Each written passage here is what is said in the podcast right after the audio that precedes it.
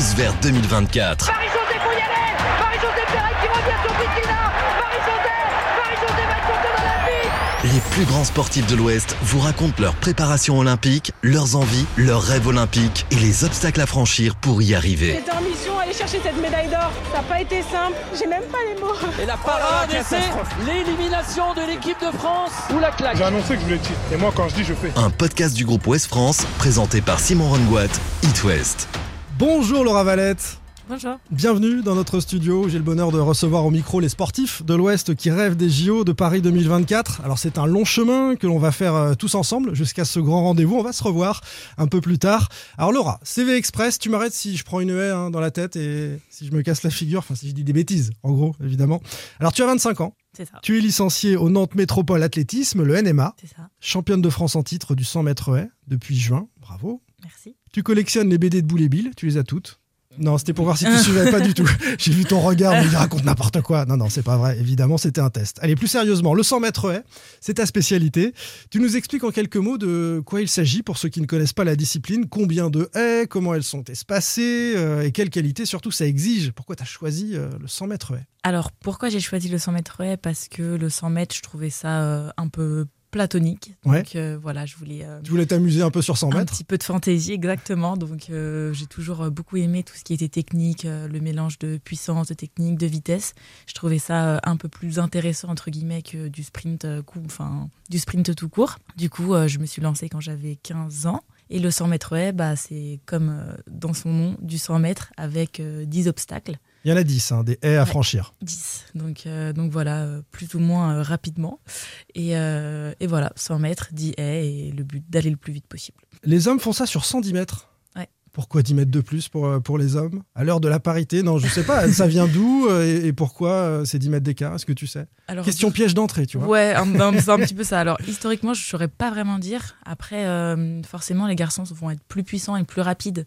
Donc, l'intervalle entre les haies ne peut pas être le même. Et vu D'accord. que, Parce que sur 100 mètres ou 200 mètres à plat, vous avez les mêmes distances. C'est pour ça hein, Ouais, que je fais la comparaison. Mais euh, sur tous les sprints avec des haies, donc euh, 100 mètres haies, 110 mètres haies ou 400 mètres haies, il y a forcément 10 barrières. Donc euh, les garçons, euh, ça aurait été beaucoup trop serré pour Sur les foulées? Ouais. D'accord. Sur, sur les foulées, ça aurait été beaucoup trop serré s'ils avaient le même intervalle euh, bah, que les filles. Du coup, ils ont été obligés de rajouter euh, 10 mètres. Les quelques athlètes que j'ai euh, consultés avant de te recevoir pour euh, comprendre un petit peu euh, ta discipline m'ont dit euh, que ça n'avait rien à voir avec le 100 mètres et que c'était en fait, euh, au-delà de la puissance, hyper technique. Il suffit euh, pas du tout d'être la plus rapide pour gagner un 100 mètres. Bah non, sinon je ne serais pas là parce que je ne suis pas la plus rapide. Non, non, c'est vrai que c'est beaucoup de technique et, euh, et oui, c'est plus de l'engagement. C'est pas, euh, c'est pas forcément euh, du sprint pur. C'est aussi ça qui m'a attiré euh, chez les S, c'est que c'est assez complexe. Ça demande aussi beaucoup de souplesse et, euh, et c'est ça que j'aime bien. T'es allé naturellement vers cette discipline-là ou on t'a orienté au fil de, de ton adolescence d'athlète? Bah moi j'ai commencé sur le demi-fond, donc euh, Ouais. rien à voir, parce que ma famille faisait du demi-fond. Après, on a vu que j'avais plus de capacités sur le sprint. Et après, comme je l'ai dit tout à l'heure, ça, le sprint, je trouvais ça sympa, hein, mais euh, pas, euh, pas à faire ça toute ma carrière. Et du coup, euh, ça a été un peu naturel euh, d'aller euh, d'aller sur les haies. J'ai essayé un petit peu aussi les combiner, enfin un petit peu tout. Mais c'est les haies tout simplement j'étais la meilleure et, C'est ça. et où je T'étais la plus performante et Ouais. en étant performante, t'as pris du plaisir. C'est ça l'idée. Exactement. Tu as commencé à le faire, mais on va rembobiner un petit peu le, le film avec toi euh, jusqu'à ton enfance. Tu as eu le bonheur d'avoir des parents euh, tout le temps en jogging, tous les deux profs de PS. Oh, le cliché. Ouais, cliché de ouf. Mais euh, non, Tu non. peux, non, mais tu, tu peux me renvoyer hein, dans mes 22, vas-y. Non, non, c'est vrai que bah, j'ai eu la chance euh, d'être dans une famille de sportifs, donc forcément ça aide. Mais euh, mon frère et ma soeur m'ont aussi montré l'exemple avec l'athlétisme. Moi, j'étais plus tournée vers la gym et la danse. Donc c'est vrai que c'était une voie royale pour arriver dans le sport et encore plus le sport de haut niveau. Et on m'a toujours compris dans ma famille et je pense que c'est aussi ça qui m'a bien poussée. Donc l'athlète, c'était pas forcément une évidence. Tu avais ses parents sportifs et même spécialistes de sport pour t'expliquer les différentes disciplines, te laisser choisir et, et tu es allé progressivement vers l'athlète, mais pas immédiatement.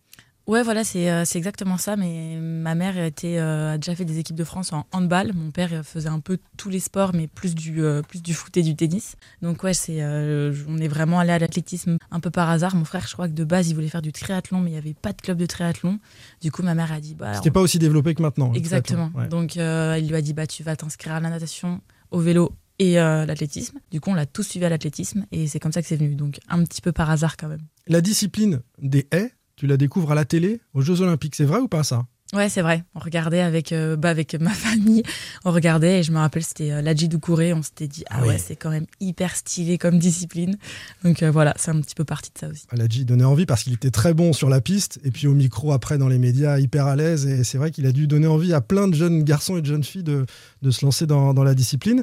Euh, quand tu es en jeune, donc tu gagnes quasiment tout hein, sur les haies, euh, multiple championne de France, Euh, il y a une victoire retentissante, tiens tu vas nous en dire un mot lors des JO de la jeunesse, c'est en 2014, c'est ton meilleur souvenir euh, de jeunesse? Alors de cette période, je pense que oui. En plus, euh, j'avais la chance, mon coach avait pu venir. Il y avait euh, des gens de ma famille, des amis proches qui étaient venus jusqu'en Chine. Donc c'était vraiment, euh, c'était vraiment incroyable comme, comme expérience. On était partis trois semaines en plus, donc c'était vraiment une grosse, grosse compétition avec le village olympique et tout ce qui va avec. Donc je pense que ça nous a bien aussi préparé pour les, entre guillemets, vrais Jeux olympiques chez les seniors. Ouais, c'était sportif c'était humain, c'était une Ouais, découverte. C'était, Ouais. vraiment incroyable. C'était un, c'était un, un très beau mélange. Et, et ouais, en plus avec, avec la victoire, donc c'était, c'était fou. Meilleur souvenir de, de jeunesse parce que tu en as d'autres depuis, c'est ce que tu sous-entendais euh, tout à l'heure? Ouais, on me demande souvent en plus, bon, c'est quoi ton plus beau souvenir? Et euh, franchement, je saurais pas dire, il y en a tellement, toutes les, tous les ans, c'est tellement d'émotions, que ce soit positif ou négatif, que euh, celle-là, ça, je pense, ça fait quand même partie de mon top 3. Mais, euh, mais oui, oui, c'était euh, c'était vraiment un, un moment magique. Il y a une autre étape en juillet 2019 que j'ai relevée avec ce 14e titre de, de championne nationale. Le premier sur 100 mètres haies en élite, hein, avec euh, les grandes. Un record personnel à, à 12,87. Ouais. Grand moment. Ouais, bah pareil. C'est euh, encore une fois, il y a le côté sportif et il y a le côté de, enfin un peu tout ce qui va, tout ce qui va autour. Et euh, là encore, ma famille était venue, donc en fait, quand ma famille et mes proches sont là, je pense que ça m'aide pas mal. Et, Ça euh, booste. Ouais, ça booste. Et ouais, c'était un grand moment. Ça faisait longtemps que je voulais faire euh, sous les 13 secondes. C'est un peu la barrière psychologique Mm. des hurdleuses. Les hurdleuses, c'est les filles sur les haies. Ouais. Donc, euh, donc ouais, c'était un grand moment en plus avec le titre devant devant des filles qui couraient très vite. C'était cool aussi. Gros temps fort. Donc on est en 2019. Il y a ce gros coup dur, cet abandon dans les séries du 100 mètres haies au JO de Tokyo. Euh, c'est plus récent, avec cette blessure, rupture totale du ligament croisé du genou droit. Ouais. J'ai eu la même chose que toi, mais au foot. Ah, Mais donc cool. je, je connais la douleur et je, je sais ce que c'est de revenir, etc. Comme ça a pu être difficile. Avec un peu de recul maintenant, comment tu as vécu euh, tout ça? Est-ce que le moral a fait les montagnes russes? Est-ce que tu t'es accroché à des choses en particulier? Euh, Comment tu as géré ce moment?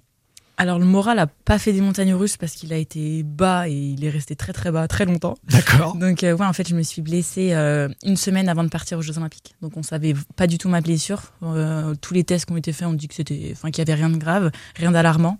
Donc je suis partie là-bas, je, je marchais, j'avais un petit peu du mal, j'ai quand même réussi à courir.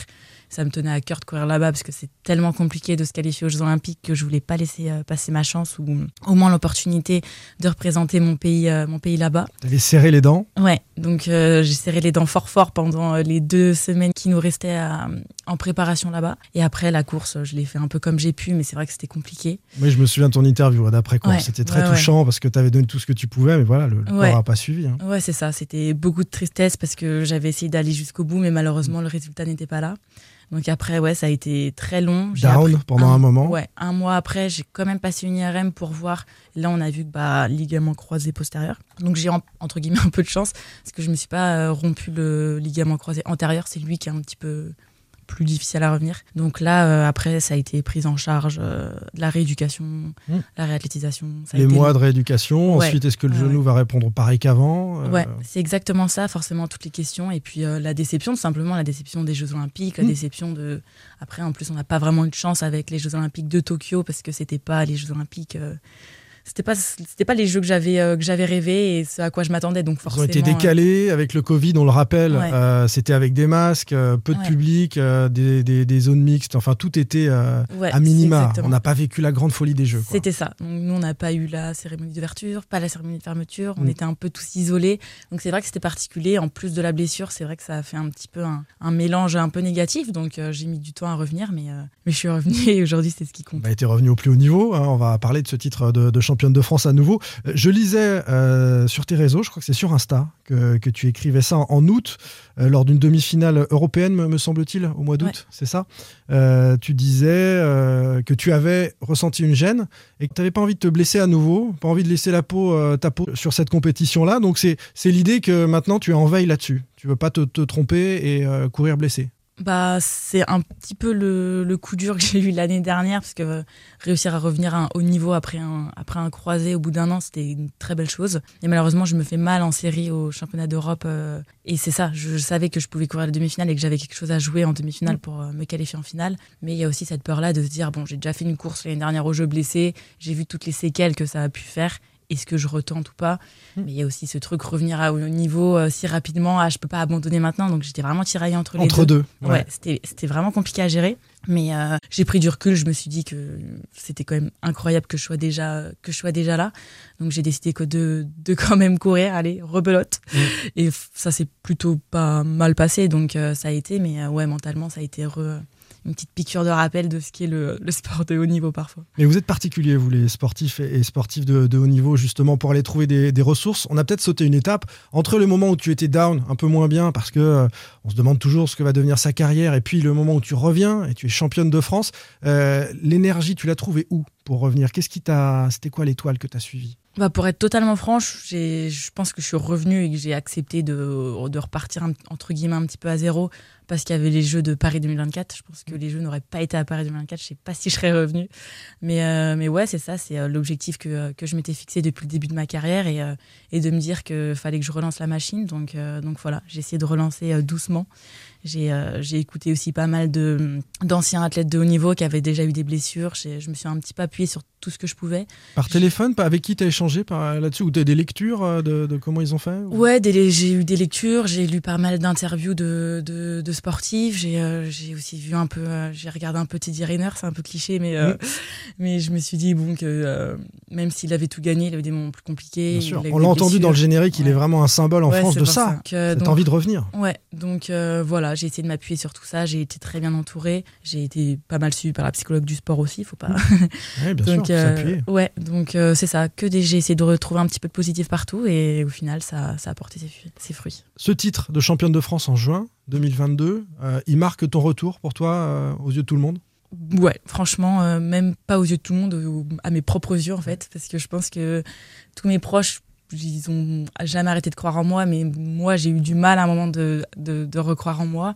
Donc c'est vrai que c'est à ce moment-là où je me suis dit, bah c'est bon en fait, c'est du passé, euh, t'es reve- t'es revenu euh, dans la cour des grands, t'es revenu à ton, meilleur niveau. Donc, euh, donc voilà, je pense que c'est plus à moi que j'avais prouver des choses et, et ouais, réussir à le faire en finale des, championnats de France, c'était c'était cool. Championne de France, c'est une étape. Avec cette étoile, tu nous as dit, c'est les JO de Paris 2024. Ce sera chez nous, ça arrive. C'est l'objet de ce podcast, évidemment. Euh, on va remonter un peu dans les souvenirs. Tu évoquais euh, la Jidou Kouré sur euh, une précédente Olympiade. Quelle image tu as des JO et quels athlètes t'ont fait rêver et, et, et t'inspirent sur ce moment particulier qui est à la fois une cérémonie d'ouverture et puis toutes ces compétitions et la vie d'un village olympique? Bah, pour moi, c'est vraiment le, c'est le rêve, quoi. C'est, euh, c'est pourquoi on s'entraîne tous les jours en tant, en tant que sportif et euh, c'est un peu, euh, c'est un peu le Graal. Donc, malheureusement, j'ai pas bien vécu ce Tokyo, donc je me dis que Paris pourrait être que meilleur. Encore plus à la maison, je sais que moi, ça me pousse beaucoup d'avoir, euh, d'avoir des gens que j'aime bien autour de moi. Donc, euh, donc ouais, je le vois vraiment comme une opportunité de un, faire connaître notre sport et aussi euh, faire encore plus connaître parce qu'à part euh, pendant les Jeux Olympiques, on regarde pas tant que ça l'athlétisme malheureusement. Donc, euh, donc ouais, je pense que ça va vraiment être une grande fête. Et, euh, et j'espère vraiment de tout cœur que, que, je ferai de la, que je serai de la partie. Et, euh, et des sportifs qui m'ont inspiré, il y, en a, il y en a tellement. En plus, on a de la chance en France parce qu'il y, en a- il y en a vraiment énormément.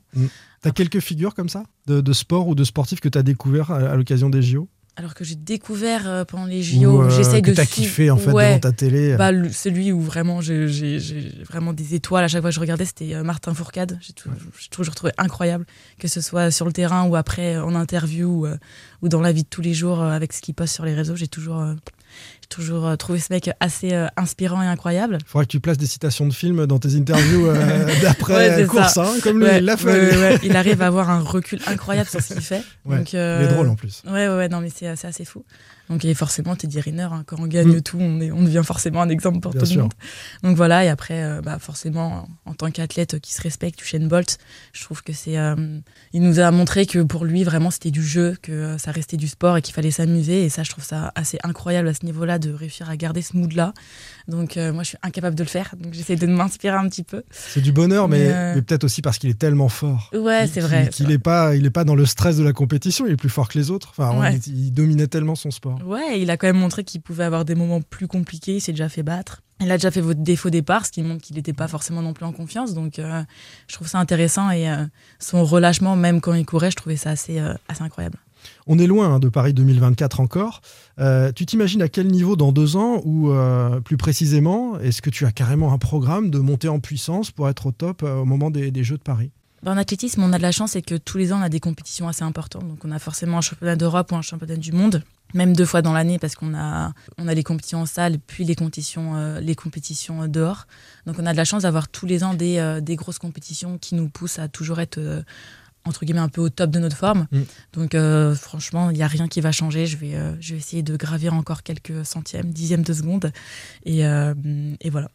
J'en parlais avec les sportifs précédentes euh, qui sont euh, venus au micro euh, échanger sur les JO, de savoir, euh, selon les sports, si à deux ans de l'échéance, on savait déjà à peu près qui serait au rendez-vous, ou si des nouveaux ou des nouvelles pouvaient émerger au, dernier moment.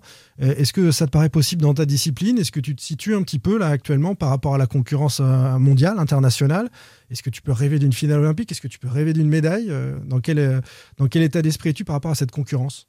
Bah, la concurrence mondiale, depuis quelques années, euh, faut pas se mentir, nous, elle a, et elle a énormément augmenté. Ouais, le niveau est énorme. Ouais, le niveau est vraiment énorme. Bah, là, l'année dernière, je crois qu'il y a trois filles qui ont fait. euh, qui auraient pu faire le record du monde. Le record du monde, il a été avancé de un ou deux dixièmes. Donc, c'est vraiment. euh, maintenant, le niveau, faut pas, se, faut pas se voiler la face. Même nous, avec le record de France, on ne serait même pas en finale mondiale. Mm. Ça prend vraiment une, autre- une, autre, tour- une autre tournure. pardon. Comment tu expliques ça? Je fais une parenthèse, on va, on va y revenir, mais c'est parce que ce sont euh, des sprinteuses qui sont euh, venues sur les haies. Comment on explique que cette discipline, elle, elle ait connu un tel essor de compétitivité? Bah franchement, ça s'explique pas sais tant, pas? tant que ça. Ouais. Les filles, les filles ont gagné euh, beaucoup en pas beaucoup de temps. Donc euh, après, ça peut être des nouvelles techniques de travail, ça peut être des nouvelles approches. Les filles courent de plus en plus vite.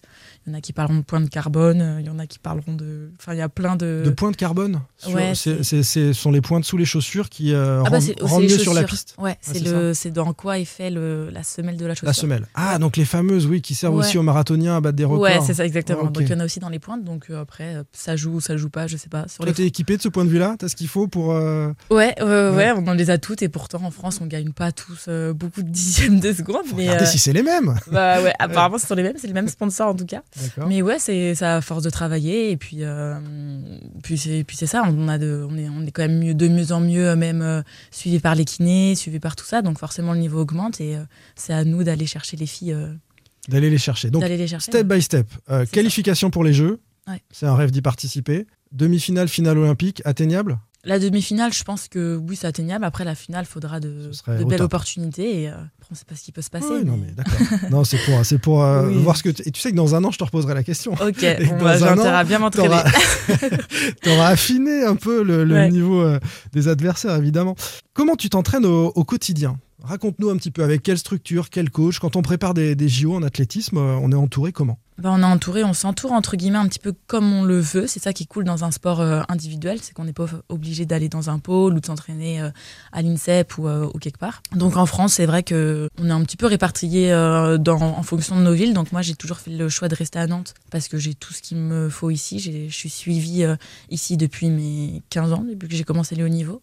Donc voilà, moi, mon entraîneur, c'est Richard Cursa. Donc il entraîne aussi le 4 x 100 mètres masculin de l'équipe de France. Et on a créé vraiment un truc, euh, enfin un, un gros pôle tout autour. Donc euh, on a notre kiné, la préparatrice euh, mentale, la psychologue, le suivi nutritionnel. Enfin, on a vraiment euh, tout, tout, tout. Vous avez créé votre propre structure au, au sein du club, c'est ça? Alors, c'est pas vraiment le club, du coup. Moi, je suis au Nantes Métropole Athlétisme. Oui. Mais euh, Richard, Richard entraîne euh, tous les gens qui sont sur liste de la région. Donc, je pourrais très bien être dans un autre club, mais D'accord. moi, j'ai décidé de, de rester au Nantes rester. Métropole Ouais. parce que j'y suis depuis que. Depuis que j'ai 6 ans, je crois, donc euh, depuis, sa, depuis Ouais. sa création. Donc euh, après, ça, c'est un choix et, euh, et j'ai la chance que Et vous avez, enfin, c'est lui qui, qui propose toutes ces, alors c'est pas prestations, mais tout cet entourage qui permet la performance sportive. Tu Ouais, c'est ça. c'est un- tu parlais de. ouais, donc ça, ça fait partie du pôle. Donc on rentre au pôle bah, Pays, de la, Pays de la Loire. D'accord. qui je crois va devenir Pôle France là si, si je dis pas de bêtises donc ouais on, on- mais après ça, ça- c'est vraiment très libre hein. on peut il y a des gens qui sont pas du tout en pôle Donc voilà. Moi, Mais toi, tu t'appuies sur toutes ces ressources-là. Tu en as besoin évidemment. pour, euh, Ouais, ouais, ouais. pour t'accompagner dans, dans cette préparation, d'avoir ces, ces personnes euh, ressources dans les différents domaines. Ouais, On laisse rien tout. au hasard dans tous les domaines. exactement. C'est ça, c'est ça l'idée. Est-ce que tu as des sponsors et euh, comment on vit quand on est sportif de haut niveau, qu'on vise les JO, donc on est au meilleur niveau français de l'athlétisme? Est-ce qu'il faut des mécènes, des institutions, des sponsors? Comment tu, tu vis de tout ça? Bah, c'est un petit peu le. entre guillemets. Le- de la guerre. Ouais. C'est ça. Mais Ouais, c'est le problème peu. dans tous les sports, Bah hein, oui, évidemment. oui, oui, je me doute bien. Après, j'ai la chance d'être, euh, d'avoir un sponsor euh, Puma qui me suit depuis maintenant 2015, 2014. Donc, euh, donc voilà, on vit, on vit des sponsors. J'ai, j'ai aussi énormément, énormément de chance, bah, comme j'ai tout à l'heure, du, du Nantes Métropole Athlétisme, mon club, qui maintenant a réussi à, à nous salarier avec euh, deux, trois athlètes du club pour qu'on puisse bah, aussi toucher les retraites, tout ça, parce que forcément, ça, ça compte pour la suite et l'après-carrière. C'est vrai. Donc, euh, La donc- carrière est courte hein, d'un sportif de haut niveau. Donc Ouais, euh, il faut ouais, prévoir ouais. la suite. Exactement. Donc, euh, donc voilà, il faut s'appuyer un petit peu sur, sur ce qu'on sur ce qu'on a autour de nous. Donc là, c'est Puma qui est ton sponsor principal. Voilà. C'est ça qui, Bah, est- qui, oui, qui mon seul t'accompagne. sponsor. Ton seul sponsor. Ouais, c'est Et- non, mais est-ce que tu est-ce que tu cherches pa- par ailleurs à développer ce, ce côté-là? Est-ce qu'il faut être un peu businesswoman J'évoque euh, souvent euh, les, euh, les skippers de bateaux, parce qu'on Mm. était récemment sur la, la route du Rhum et qui cherchent en permanence. Ils, ils- ils me racontaient que c'était 70% du temps, ils auraient préféré naviguer en mer avec Ouais. leur bateau, mais il faut chercher des sponsors, développer, et donc ils, ils mettaient euh, costume cravate et puis ils allaient démarcher. Est-ce que tu es obligé de, de faire ça, ou est-ce que tu as envie de faire ça, ou ça fait partie de, ta vie, ou pas du tout? Toi, tu as mis ça de côté, tu as un sponsor et tu te concentres sur le sportif? Bah, j'aimerais bien le faire. Après, moi, je suis pas, euh, je suis pas du tout à l'aise et je suis pas, euh, c'est pas, c'est pas trop mon truc, moi. Je- Via les réseaux sociaux, parfois, on peut aussi gagner en Ouais, notoriété. Et puis, euh, Ouais, mais tu développes pas trop ça? Tu, tu as Instagram, hein, je suis allé voir. Ouais. et- Ouais, ouais. Bah, j'essaye d'être active sur les réseaux. J'essaye de, de promouvoir un petit peu, un petit peu ce que je peux. Mais c'est vrai que moi, je pars du principe que mon travail, c'est de courir vite et, et de bien représenter le pays et, et les marques, les marques qui me suivent. Mais c'est vrai que d'aller démarcher et tout ça, je trouve que Enfin, je trouve ça triste de voir euh, que même les skippers, que, que- Qu'on ait que besoin de ça. Ouais, c'est ça. C'est pas pour moi, c'est pas pas le rôle du sportif et c'est dommage qu'on qu'on soit pas plus aidé parce que euh, pour moi, je pense un, un partenaire, c'est c'est aussi cool de vivre un petit peu et de voir l'expérience justement de préparer les Jeux Olympiques, euh, d'être aux Jeux Olympiques et euh, Oui, ça mérite, ça c'est sûr. hein. On est d'accord. Bah, S'il y en a qui nous écoutent, hein, n'hésitez pas, prenez contact. Euh, quel est ton programme? Alors sur ce début d'année euh, 2023, les, les prochaines échéances, euh, j'ai noté 28 janvier, meeting européen au Stadium Métropolitain. Donc c'est organisé par le NMA justement. Ouais, ouais, ouais, on a beaucoup de chance parce que cette année, euh, le meeting bah, de mon club du Nantes Métropole Athlétisme est passé euh, en, en World Tour, euh, je crois que c'est un bronze. Donc c'est ce qui nous permet de mettre beaucoup de points au ranking qui nous permet après de se qualifier sur les grands championnats. D'accord. Donc c'est un petit peu un circuit qui ressemble un Faut petit marquer des peu- points. C'est ça, un Ouais. petit peu au tennis, mais pas avec, pas vraiment. Mais C'est une race permanente comme au tennis? Non, justement. non. Là, c'est vraiment euh, en fonction euh, des meetings où on court, en fonction du résultat, des chronos, ça met des points pour. euh, après, ça fait un classement. Enfin, c'est un petit peu plus, c'est un petit peu plus complexe. Donc, euh, on a la chance maintenant d'être euh, World Tour euh, bronze. Donc, euh, donc, c'est avec plaisir que je vais recourir euh, encore une fois. Euh, bah, à Nantes et euh, en plus au stadium où je m'entraîne donc euh, donc c'est top Là, tu connais la piste par cœur. ouais Tu là, vas claquer un temps incroyable. bah, il serait temps Cette année, t'as quoi comme objectif euh, de temps, tiens? Alors moi, je mets jamais de- d'objectif de, temps parce que pour moi, c'est un peu se mettre une barrière. C'est-à-dire qu'on peut pas trop aller en dessous. Donc, euh, donc là, ça va être Le de- max. Ouais, de battre mon record déjà l'hiver parce que l'hiver, je suis un petit peu. Enfin, j'ai toujours des petits pépins à droite à gauche qui me font jamais avoir de grosses. euh, Il y a record d'hiver, record d'été Ouais. Euh, Extérieur-intérieur ou hiver-été Ouais, parce que l'hiver, c'est du 60 mètres. Ouais. Et l'été, c'est du 100 mètres. D'accord. Moi, je suis pas une grande partante, donc je suis Ah bah donc sur 100 mètres. 60 mètres, c'est trop tard si ça. tu pars après. quoi. c'est un petit peu ça. J'ai j'ai pas le temps de rattraper. D'accord. Donc, euh, donc voilà, mais il serait quand même temps de- d'aller un petit peu plus vite sur 60 mètres haies. Et, euh, Là, ce sera du 60 mètres sur le meeting euh, Ouais, du tout 28 l'hiver. janvier. tout l'hiver. Très bien. Pour ceux qui iront voir la compétition, Euh, rendez-vous donc le, le 28 janvier euh, au Stadium Métropolitain. On va sortir un petit peu du sport pour finir, se, faire plaisir et se demander d'ailleurs euh, si le sport a un, rôle dans la société. Par exemple, un rôle politique. Alors, on en a beaucoup parlé à l'occasion de la Coupe du Monde au Qatar, hein, qui a fait émerger énormément de débats. Et à la limite, c'était à travers ce scandale de cette Coupe du Monde l'occasion de parler de plein de choses et d'évoquer euh, euh, notamment la place de la femme dans la société euh, et dans certaines sociétés qui, qui posent souci. J'ai lu une citation sur tes réseaux sociaux que tu avais euh, retweeté ou liké, je ne sais plus. Euh, tant que deux hommes qui s'embrassent susciteront plus de réactions et d'indignation qu'un homme qui frappe une femme, il y aura toujours quelque chose qui clochera dans le désordre anxiogène de ce monde d'aujourd'hui. C'est une citation de Grégory Beck que tu as, que tu as reprise. Euh, tu as envie d'en dire un mot si tu veux, ou, et d'être actrice un petit peu, même si tu es sportif, tu peux aussi prendre la parole parce que tu seras davantage écouté que le commun des, des mortels. C'est important pour toi? Bah oui, c'est important si on peut, euh, nous, en tant que sportifs, euh, amener, euh, amener des idées ou faire, entre guillemets, un peu ouvrir les yeux sur tout ce qui se passe de nos jours. Et je pense que même s'il y a beaucoup de progrès depuis mm. quelques temps, on est encore loin de, on est encore loin de, de ce qu'il faudrait. Et, en l'occurrence, de l'égalité homme-femme, et puis sur ce que tu soulevais, sur la, la violence faite aux femmes. Ouais, ouais, c'est d'être libre tout simplement, de laisser les, de laisser les gens tranquilles, de s'occuper, que chacun s'occupe de soi et et moi, je suis vraiment pour, euh, pour, pour la paix. Enfin, c'est un peu cliché, mais juste la paix et l'amour, quoi. Genre, si quelqu'un est heureux euh, à sa manière, c'est le plus important. Et euh, Dans le respect des différences, en fait. C'est ouais, c'est ça, qu'on arrête d'embêter les gens, qu'on laisse les gens vivre et que, mm. et que tout le monde soit heureux, parce qu'en plus d'amener de la haine ou d'être énervé pour quelque chose qui ne nous regarde pas, c'est juste négatif. Et même pour nous-mêmes, ça apporte absolument rien de bon. Donc, donc voilà. Mais ça porte davantage quand, quand, tu le dis toi et quand, quand vous, les sportifs de haut niveau, vous vous vous exprimez là-dessus, c'est sûr. On s'est donné rendez-vous donc le 28 janvier au meeting euh, européen euh, du Stadium métropolitain et on va se donner rendez-vous quand? Peut-être dans un an pour refaire un petit point ensemble sur euh, l'année écoulée. Tu as quel grand rendez-vous dans l'année qui vient? Bah, Les Europes cet hiver. Oui. Donc, ça serait ma première sélection, parce que du coup, je n'ai jamais fait de sélection sur 60 mètres haies, j'ai fait que du 100 mètres haies. Donc, faire une première sélection cet hiver et cet été, les championnats du monde. Donc, réussir à passer encore des étapes, aller en demi, enfin déjà me qualifier, aller en demi-finale et vraiment euh, pouvoir un peu prendre la température avec le, le, gratin mondial, si on peut dire. Ils sont importants, ces mondiaux 2023 euh, Est-ce qu'ils donnent un ticket pour les JO ou non, ça se jouera bien après? Ouais, nous, ça se joue vraiment. Au dernier moment, hein. un, ou deux mois. Un mois avant, les, avant les Jeux. Ça marque les esprits, disons. Oui, oui, oui, et ça fait des points pour le ranking. oui, euh, ça compte. c'est toujours bon à prendre. c'est ça. Merci beaucoup, Laura Valette, de ce moment passé. Euh, c'était passionnant de parler euh, athlétisme, mais pas que. Et on se donne rendez-vous bientôt pour un, nouvel épisode. On, te laisse vivre tout ça, c'est mondiaux, et tu nous raconteras ça au micro It West. Merci beaucoup. Merci. Retrouvez tous vers 2024 votre podcast olympique sur itwest.com et sur toutes les plateformes.